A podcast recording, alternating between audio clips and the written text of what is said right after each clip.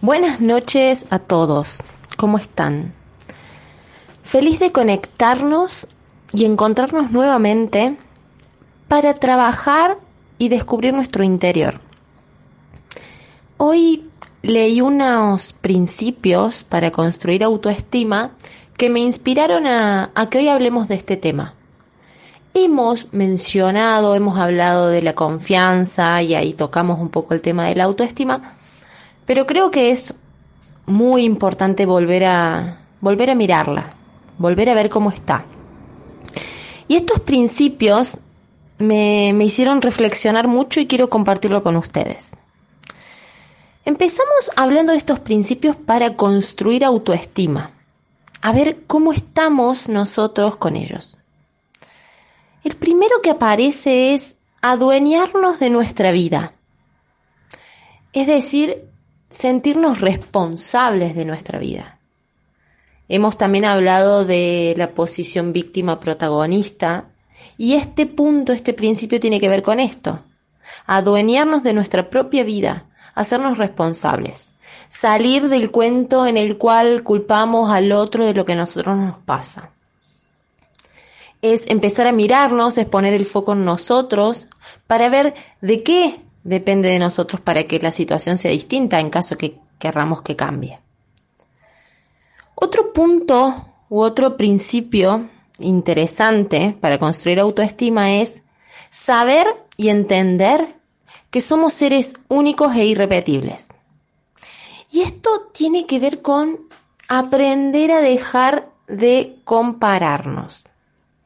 Y este es un punto muy interesante porque lo veo mucho, lo escucho mucho en las sesiones y en cierto punto creo que todos llegamos a este punto de compararnos, de sentirnos inferiores o superiores a otros en determinadas situaciones.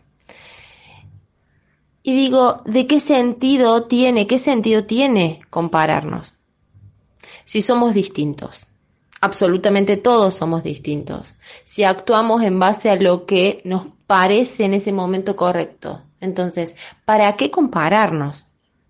Y la invitación de este principio es salir de ese paradigma de la comparación constante, que obviamente la comparación hace que mi autoestima baje. Otro, otro principio es reconocer nuestros propios talentos, pero por sobre todo usarlos. Y me pareció súper importante porque se habla mucho de reconocer nuestras virtudes, nuestros talentos, nuestros dones, todos nacemos con un don, el tema es tener la capacidad para descubrirlo. Ahora, más allá de identificarlos, de reconocerlos, es ponerlos en práctica. Porque de nada sirve que yo identifique cuáles son mis cualidades si las dejo ahí sin usar. Si quedan con el plástico nuevo. Entonces, ¿Cómo sería identificarlos, reconocer esos talentos para poder usarlos y para poder sacarles el máximo provecho? Para poder potenciarlos al 100%. Otro punto es identificar nuestras áreas de mejora. Y cuando hablamos de áreas de mejora tiene que ver con, por ahí quizá relacionado con las debilidades. A ver, ¿qué, qué necesito cambiar? ¿En dónde necesito poner foco? Qué necesito profundizar. Entonces, este concepto de área de mejora nos posiciona desde otro lugar, nos posiciona desde un lugar más positivo, por así decirlo, y no del estar viendo siempre el defecto y del estar viendo siempre lo que falta, sino es, ok, ¿en qué puedo mejorar? Otro es observarnos. ¿Y en qué consiste esto? En, ¿En qué consiste esto? Conservar lo bueno y descartar lo inapropiado. Ahora, para poder identificar y conservar lo bueno que tengo, necesito primero observarme. Necesito ser consciente de cómo soy, cómo estoy siendo hoy. Porque si no me observo, si no soy consciente, no puedo conservar lo bueno que sí tengo y que me hace feliz y me hace plena. Y por supuesto, también descartarlo lo que hoy es inapropiado, que quizá en otro momento fue súper necesario, pero ya hoy no es más sustentable. Otro puede ser inventar algo nuevo que supla a eso que descarté, a eso inapropiado. Entonces, identifiqué lo bueno, lo conservé, lo inapropiado, lo descarto e invento algo nuevo, creo algo nuevo para poder reemplazar eso inapropiado y volverlo propio. Me pareció muy interesante. Y por último, y aunque sea el último no tiene que ver con que sea el menos importante, sino abarca esto de tratarnos con cariño siempre. Y creo que en este punto muchos de nosotros flaqueamos, ¿sí? Flaqueamos en donde a veces eh, no nos tratamos, no nos tratamos bien, nos tratamos quizá desde la carencia, nos tratamos desde una mirada crítica, nos tratamos muchas veces desde el reproche. Y como te decía, me pareció súper interesante revisar estos puntos, estos principios, son principios, entonces como son principios es por dónde empezar, por dónde empezar a construir mi autoestima. Autoestima es, como en su momento lo hablamos, la estima propia, la, la estima que tengo acerca de mí mismo. Entonces, los repito, adueñarnos de nuestra vida y sentirnos responsables. Saber que somos seres únicos e irrepetibles, dejar de compararnos todo el tiempo. Reconocer nuestros talentos y usarlos, identificar nuestras áreas de mejora, observarnos para poder conservar lo bueno y descartar lo inapropiado en este momento de mi vida. Inventar algo nuevo que supla a eso que descarto. Y uno de los más importantes es tratarnos con cariño, siempre. Aún así cuando las cosas no nos salgan como esperábamos. Aún así cuando estemos atravesando un momento difícil. Porque imagínense, si estamos atravesando un momento difícil y aún así nos, tratamos mal, es muy difícil avanzar así. Es muy difícil si no tenemos nuestra propia compañía, si no tenemos nuestro propio apoyo. Lo que pasa es que muchas veces buscamos el apoyo afuera. Queremos que otros nos apoyen, queremos que, que nos mimen, que nos miren, que nos acepten. Y a veces se empieza por uno mismo, a veces no, siempre se empieza por uno mismo. Por mirarnos, por tratarnos bien. Empecemos por eso, por tratarnos bien. Cuando nos empezamos a tratar bien, nos empezamos a aceptar. Cuando nos empezamos a aceptar, dejamos de resistir y de negar nuestras cosas lindas, nuestro, nuestros talentos, nuestras virtudes. Y obviamente cuando nos observamos vemos en dónde tenemos que cambiar y ponemos foco también ahí.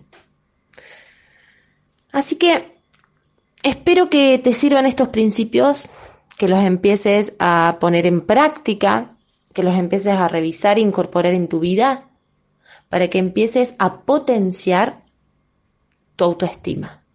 Que obviamente al potenciar nuestra autoestima, ocupamos el lugar que, nos pertenece en nuestra vida, nos conectamos con nuestros sueños, empezamos a, ser más creativos, a ser más auténticos, a ser más sinceros.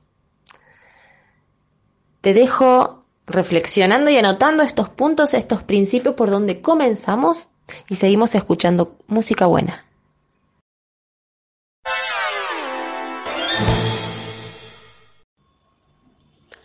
Tener autoestima no es sentirnos imbatibles, es estar en contacto con las emociones, es conectar con nuestra vulnerabilidad. El tema es que frecuentemente asociamos la vulnerabilidad con debilidad y no tienen absolutamente nada que ver. La vulnerabilidad está más conectada con el poder personal, que con la debilidad.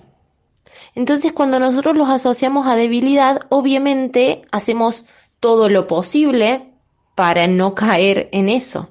Y al contrario, cuando nos sentimos vulnerables es cuando estamos en contacto con las emociones y por lo tanto cuando podemos conectar con nuestra autoestima.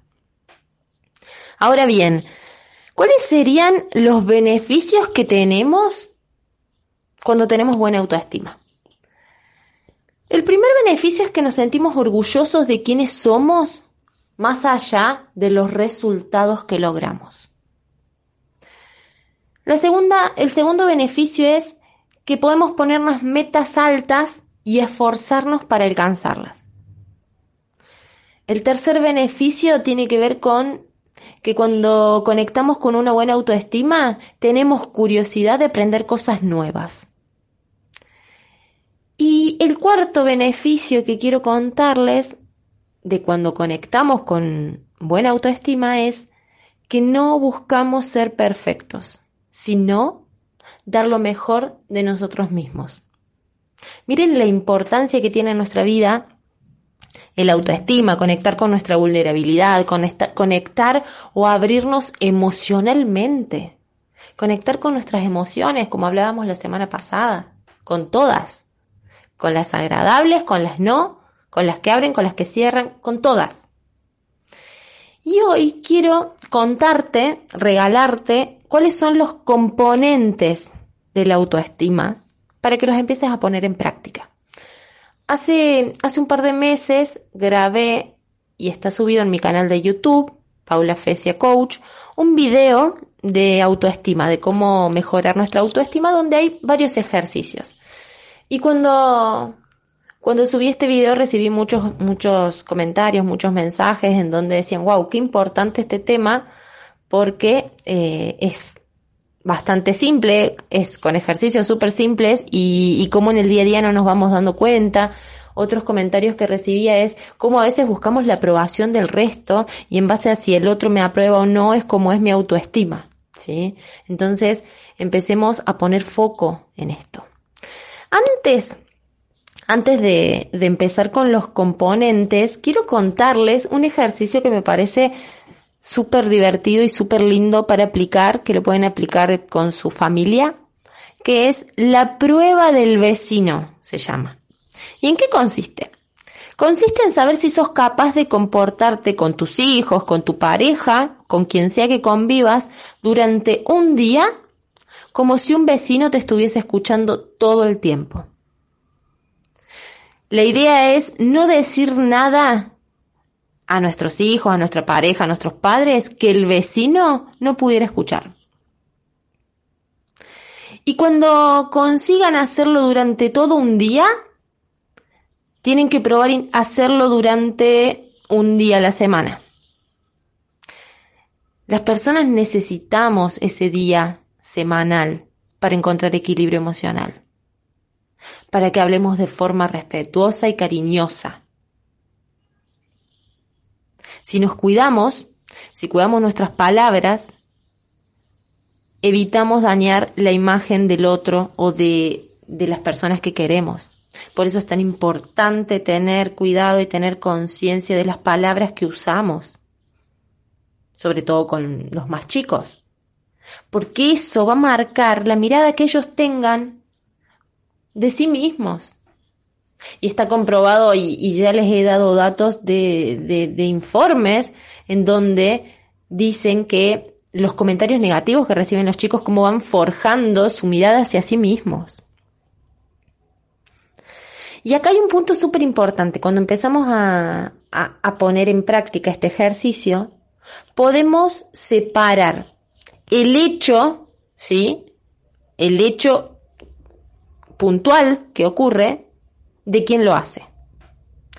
El hecho puede ser equivocado, puede ser no respetuoso, pero no quien lo comete. Porque quizá quien lo comete puede ser una persona súper valiosa y que no se dio cuenta. Entonces hay que saber diferenciar entre, por ejemplo, tu cuarto está desordenado a eres un desordenado. Es distinta. Es distinta la frase, es distinto como suena. Porque refuerzo aquello a lo que le presto atención. A ver, entonces si yo estoy todo el tiempo reforzando que la persona es la desordenada, es lo que esa persona va a creer. Porque aquello lo que más atención le prestemos es lo que más se va a acrecentar. Entonces, en lugar de criticar o alabar, a una persona, concentrémonos en, su accionar. No hay que decir eh, que son malos, sino hay que decir, por ejemplo, los chicos, no, no hay que decirle sos malo, sino hay que decirle eso que hiciste está mal. Tampoco decirle, ay, sos un genio, sino decirle, eso que hiciste fue algo genial. Entonces separamos el hecho de la persona. Y esto es muy importante porque si no nos empezamos a comprar los juicios, las interpretaciones de los otros como propias. Y son eso, son juicios, son interpretaciones, pertenecen al otro. No me pertenecen a mí. El tema es que a medida que vamos recibiendo comentarios, juicios y demás, los vamos tomando como propio y vamos formando nuestra autoestima. El tema es cuando esa autoestima es baja, el tema es cuando recibo críticas, el tema es cuando eh, esas críticas me afectan a, mí, a mí como persona y no a mi accionar. Entonces, repito, es muy importante que diferenciemos el hecho de la persona.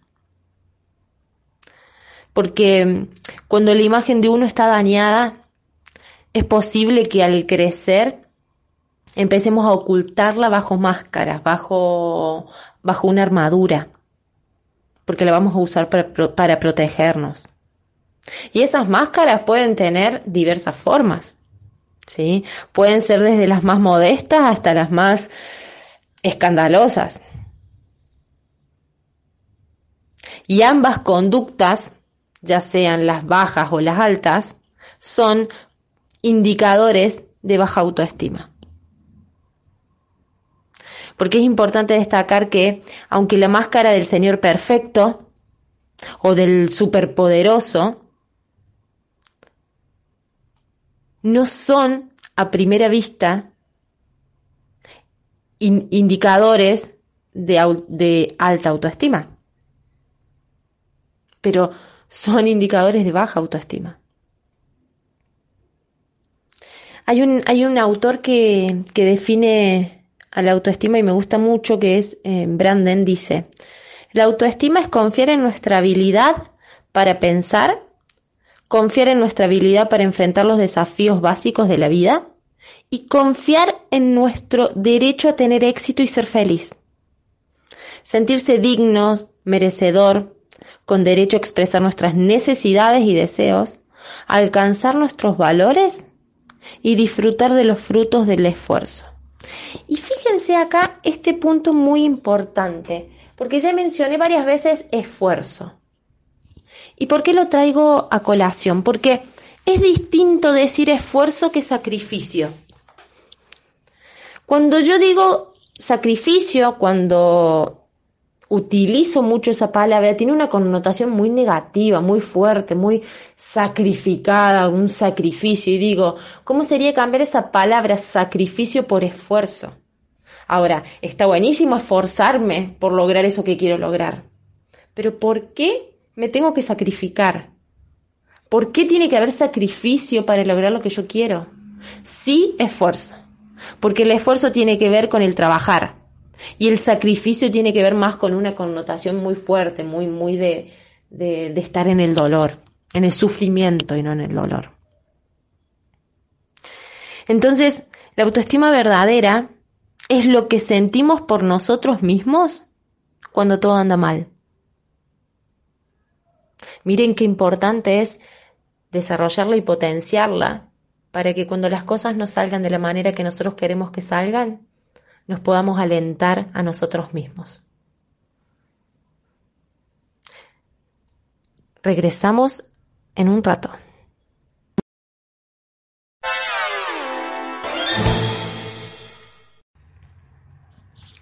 Ahora sí, vamos directo a hablar sobre los componentes de la autoestima. Son cinco los componentes de la autoestima que quiero regalarles para que empiecen a trabajarlo. Me gusta mucho esta idea de que el autoestima es nuestra esperanza para construir un mundo mejor. De ahí la importancia de empezar a trabajar estos, estos componentes. Los componentes son los siguientes. El primero es el sentido de seguridad. El segundo componente es el sentido de identidad. El tercer componente es el sentido de pertenencia, algo que ya hemos hablado en algunos, en algunos programas. El cuarto sentido es el sentido de propósito. Y el quinto, el quinto componente es el sentido de competencia. Ok, ahora vamos a hablar uno por uno, les voy a ir comentando de qué, se, de qué trata para que empiecen a identificarlo, a tomar conciencia de cómo están ustedes en estos cinco componentes, ¿sí? La idea es que se revisen, que tomen conciencia, que se miren, que pregunten, pregunten a la gente que tienen cerca para que los ayude. Porque a veces, muchas veces nos ayuda mucho la mirada de, de quien está al lado nuestro acerca de cómo nos ven. El primer componente es el sentido de seguridad. Y hablamos de sentido de seguridad eh, en cuanto a la necesidad humana básica de sentirnos cuidados, confiados y protegidos.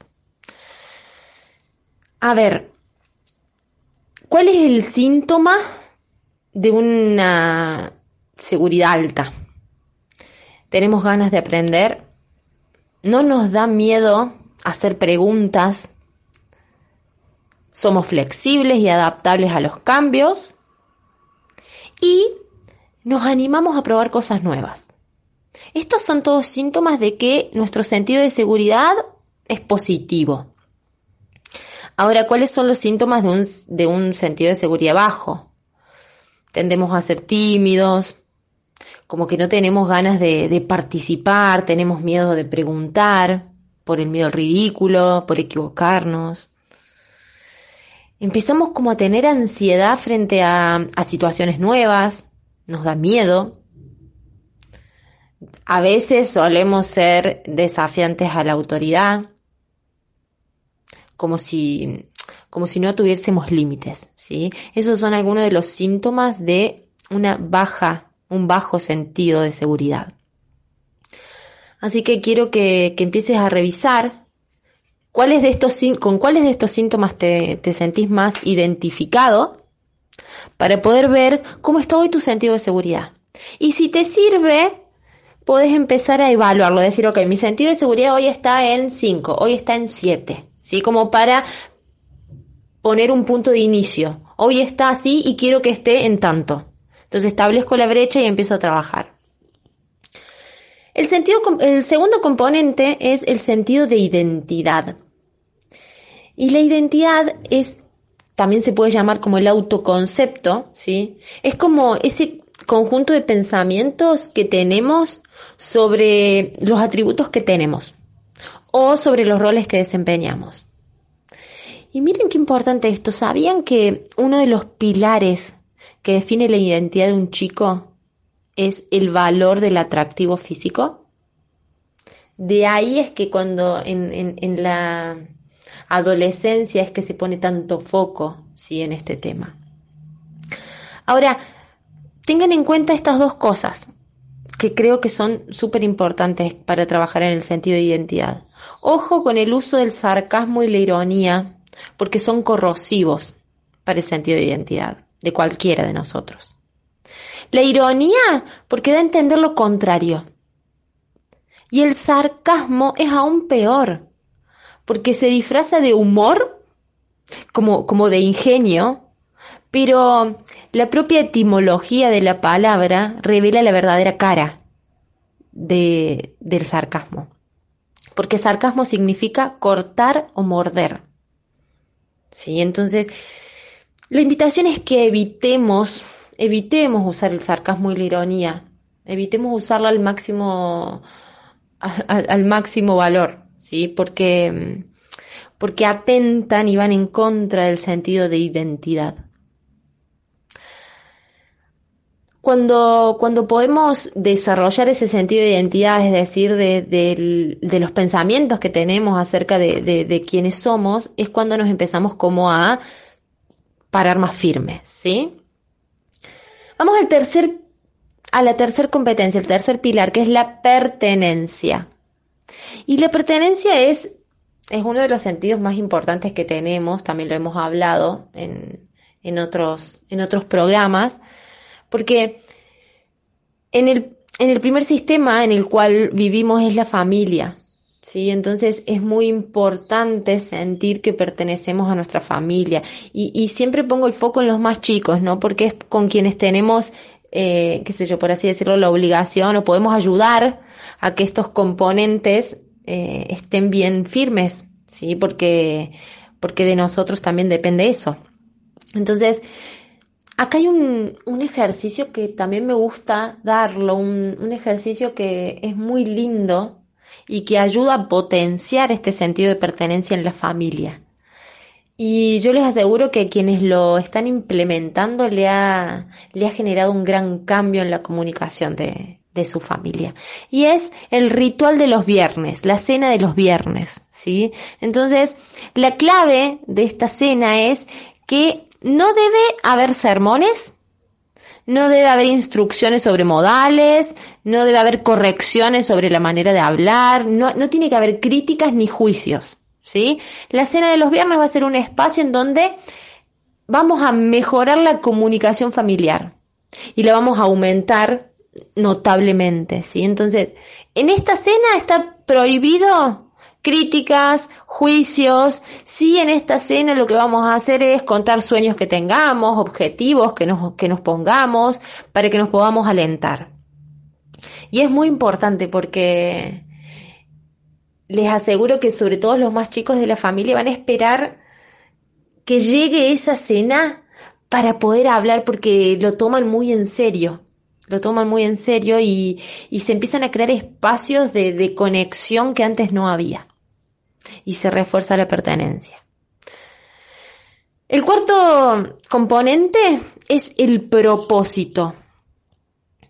Y, mm, a ver, el propósito cuando, cuando nos falta el sentido de propósito es cuando parecemos estar como aburridos, como desmotivados la mayor parte del tiempo. Y es como que mostramos mucha resistencia cuando alguien nos pide que hagamos algo. Ahora, si, si nos sentimos inseguros, si nos sentimos rechazados por otros, tenemos como una, una visión media empobrecida, empobrecida de nosotros mismos, no vamos a poder motivarnos por ningún propósito. Porque primero, estos sentimientos negativos hacia uno mismo nos lo van a impedir. Por eso es tan importante primero afianzar el sentido de seguridad, el sentido de identidad y de pertenencia antes de desarrollar el sentido de propósito. Y, y, el sentido de propósito consiste en que, en que aprendamos a ponernos metas y objetivos que, seamos conscientes de nuestros progresos, eh, animarnos a, explorar todos nuestros intereses, a sentirnos incentivados. ¿sí? Entonces es muy importante, pero recuerden, primero trabajar todos los otros, porque si no, el sentido de propósito no tiene base firme donde pararse. Y el último, el último es el sentido de competencia. Y, y esta, la competencia tiene que ver con la convicción de que somos capaces de enfrentar desafíos. Todos los desafíos que la vida nos plantee. ¿sí? Esto de sentir que puedo y que soy capaz. Cuando tenemos el sentido de competencia desarrollado, buscamos desafíos, tomamos riesgos, resolvemos problemas de manera independiente, nos entusiasma compartir ideas, sabemos competir, pero también sabemos que existe la posibilidad de, de perder. Nos gusta aprender, reconocer nuestros logros, nuestras ideas. Y nos solemos alcanzar los objetivos que nos proponemos. Ahora, cuando no tenemos desarrollado este sentido, solemos ser muy dependientes de otros. Por eso es muy importante desarrollar este, este sentido de competencia, para evitar esa dependencia que a veces no nos deja crecer, que a veces no nos deja avanzar. Te invito a que revises estos cinco componentes, a que veas, como te dije al principio, evalúalos, cómo están del 1 al 10 cada uno y empieza por el que esté más bajo. Empieza a trabajarlo, consultame, consultame cómo, cómo lo puedes trabajar, escríbeme en mis redes, de nuevo te dejo mi Instagram, es arroba paulafesia, arroba fesia con doble S. Escribime y yo te voy a dejar ejercicios, te voy a, dar sugerencias para, para poder trabajarlos.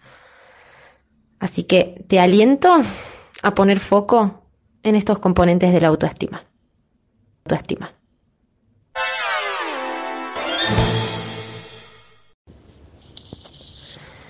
Hemos hablado de los principios por donde empezar a construir autoestima.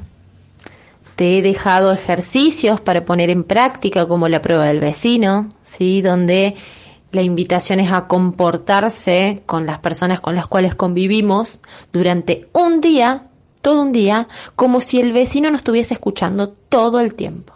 Es decir, el desafío es no decirle nada a nuestros hijos o a nuestra pareja que el vecino no pudiese escuchar.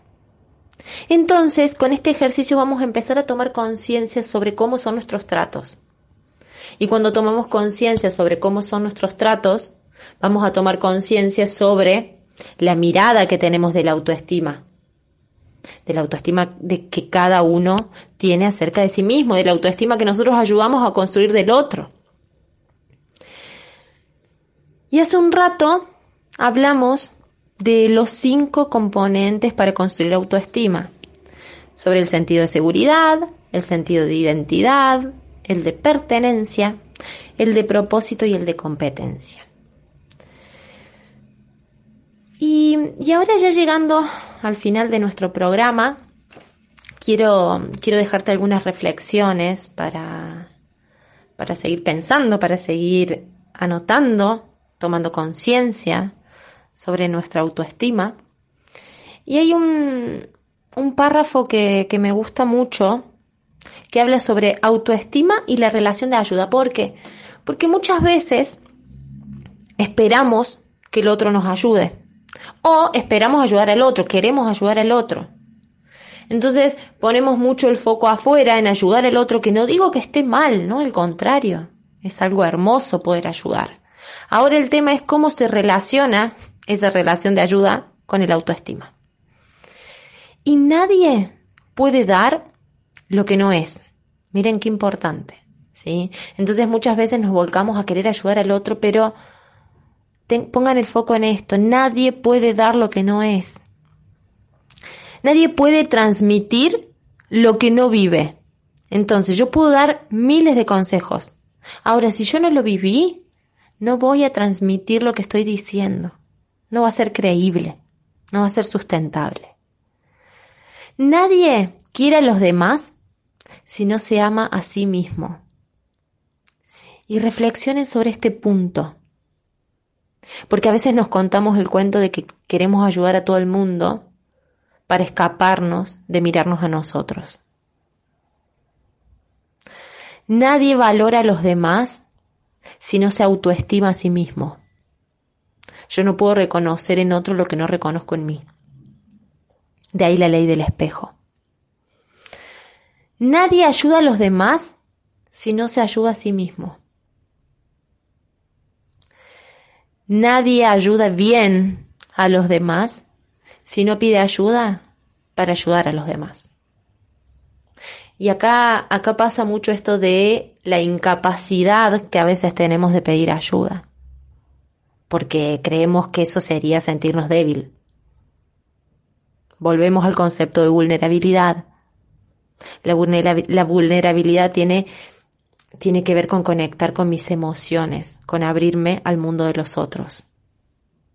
Y nadie puede ayudar bien a los demás si no se sabe trabajar en equipo. Y ahora quiero leerte un, un escrito que habla sobre los niños aprenden lo que viven. Y me gustó mucho y refleja mucho este tema y quiero compartirlo con ustedes. Si un niño vive con crítica, aprende a condenar. Si un niño vive con hostilidad, aprende a luchar. Si un niño vive con escarnio, aprende a ser tímido. Si un niño vive con celos, aprende a sentirse culpable. Si un niño vive con tolerancia, aprende a ser paciente. Si un niño vive con estímulos, aprende a tener confianza. Si un niño vive con aprobación, aprende a apreciar. Si un niño vive con justicia, aprende a ser honesto. Si un niño vive con serenidad, aprende a tener fe. Si un niño vive con aprobación, aprende a amarse a sí mismo. Y si un niño vive con aceptación y amistad, aprende a descubrir el amor presente en el mundo. Miren qué importante es lo que hemos aprendido, lo que hemos vivido. Como siempre digo, no nos condiciona, pero sí nos marca. Nos marca la conducta, nos marca la forma de actuar. Entonces aprendamos a vivir con tolerancia para poder ser pacientes, a estimularnos todo el tiempo para poder tener confianza, a aprobarnos y no esperar la aprobación del otro, porque cuando nos aprobemos podemos apreciar, apreciarnos y apreciar al otro.